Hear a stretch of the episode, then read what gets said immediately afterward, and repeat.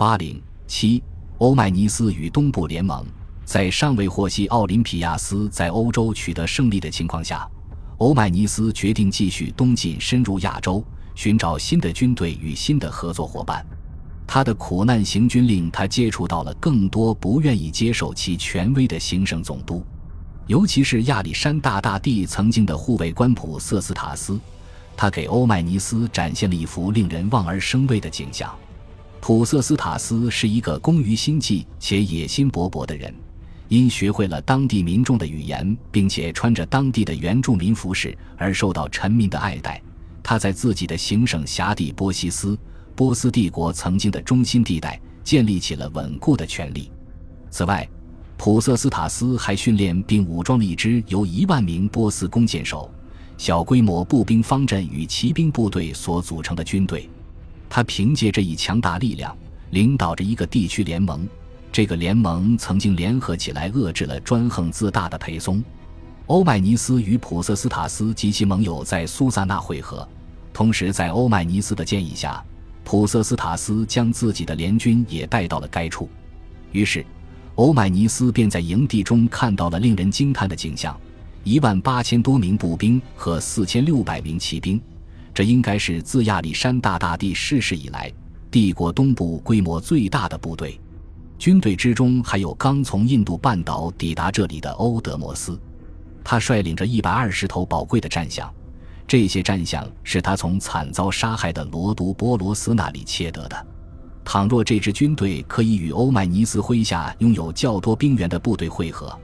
那么就足以组成一个可以将裴松或独眼安提柯逐一或者同时轻松击败的联军。但诚如欧迈尼斯所知，将高傲的马其顿人所率领的军队与希腊人所领导的军队合并是一件非常复杂的事情。普瑟斯塔斯现在已经掌握了联军的指挥权，而且不愿屈居次席。然而，欧迈尼斯却肩负着国王的使命，手握银盾兵，并且有权调用王家府库。这两位统帅之间似乎根本无法达成妥协。步兵军官安提珍尼斯尝试了一种外交解决方案，他提及考虑到银盾兵所具有的巨大军事价值，应该由他们去选择自己的指挥官。但是，假如两方同意了这一点，就等同于选择了欧迈尼斯作为领导。所以争论依然无法停歇。欧迈尼斯考虑到随着对抗的持续，有可能会出现无法弥合的裂痕，于是又一次祭出了一个虽然古老但依然有效的手段。他再次搭建起亚历山大大帝的大帐，并向他的新战友介绍了自己起初与安提珍尼斯和透塔摩斯共同参与的日常祭拜仪式。正如此举之前的成效，亚历山大大帝幽灵般的存在。消除了双方的紧张局势，从而让各个派系聚合到了一起。在这座大帐构成的圣所中，欧迈尼斯可以在不让顽固不化的普瑟斯塔斯感到困扰的情况下，保持着领导者的地位。随着指挥权之争的化解，两支大军合二为一。每位领导者都需要为自己的部队筹措粮饷，